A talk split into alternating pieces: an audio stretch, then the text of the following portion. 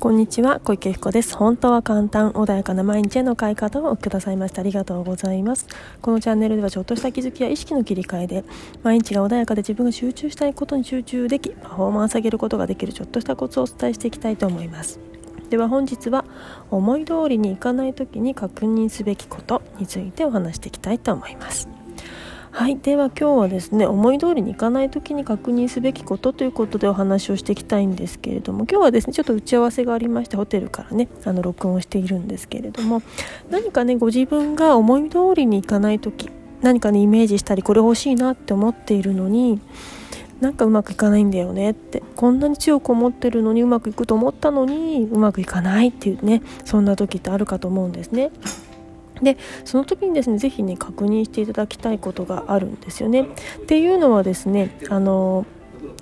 自分の中にストップをかけるもの、まあ、要は思い込みだったビリーフっていう言い方もしますけれどもブロックっていう方いう方もいらっしゃるかもしれませんそういうものがねあるとなかなか前に進まないというか無意識に自分でストップをかけてしまうということがあるんですねでじゃあそれを確認するどうやったらそんな無意識確認できるのっていうことなんですけれども例えばねじゃあ何かを手にする私はこうなりたいんだ出世したいんだとかねそういうふうに思った時今望んで今うまくいかないと思っていること。それを自分の中で何々したいする。言い切ってみてください。そしてその時に言い切れなかったり何か胸がバクバクしたりね、こうなりたいんだああなりたいんだ、ね、イメージをして言葉に出した時なんかもやっとするっていう、ね、内側で何か引っかかるものそういう感情がないかどうかっていうことを確認していただきたいんですね。っていうのは無意識が何かあの反応する時ってね心がもやっとしてなんかドキドキしたりとか本当にいいのって思ったりとかそういうものがあると晴れ晴れとその言葉が言えなかったり、ね、あの気持ちよくなかったりとかなんかすっきりしなかったりそんな感情がね出てくるんですよ。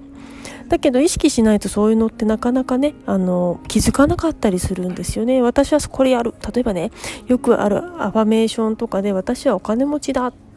ていうね言葉を言う。言うとそう叶いますよなんていうことがあると思うんですよ。聞いたことある方もいらっしゃるかもしれないんだけどじゃあ私はお金持ちだって言った時に実際そうじゃない人がいたとした時そうするとなんかねいや本当は違うのになっていうそういう感情が生まれるとその言葉に何かね止めるものが出てくるんです。ドキドキしちゃったりとか。えー、本当にそうなの？みたいな。本当に自分がねじゃあ例えば私が男だ女だっていう性別を言って私がそれを本当に信じている時っていうのはすんなりねあ私は女です。何も引っかかるものがないわけです。普通に言えるわけです。私はコーヒーが好きです。ね私は紅茶が好きです。ね本当は紅茶が好き嫌いなのに私は紅茶が好きです。私はコーヒーがね嫌いなのにコーヒーが好きですって言うともやっとするのと同じで自分の心に嘘ついてるっていうねそういうものがあるとどこかで引っかかってくるんですね。なので自分が思い通りにならないことね、こ自分はそうなるって信じてるはずなのにうまくいかない。そんな時はですね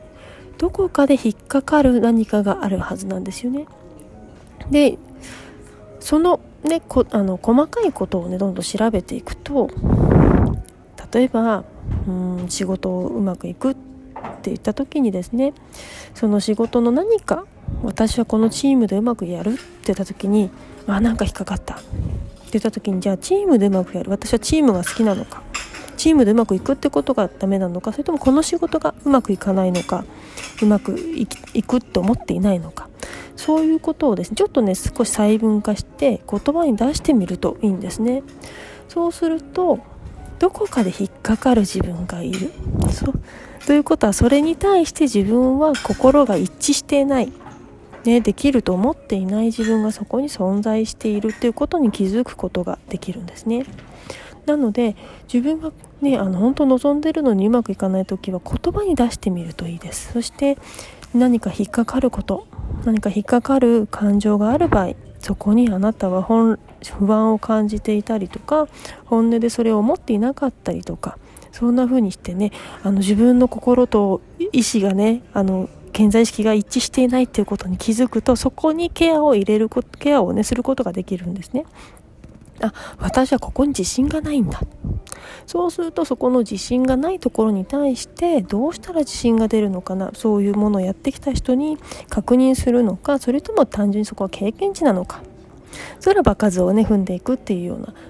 ていう何か自分で手段を取ることができる手段をね取ることができるのでそれをね是非ねあの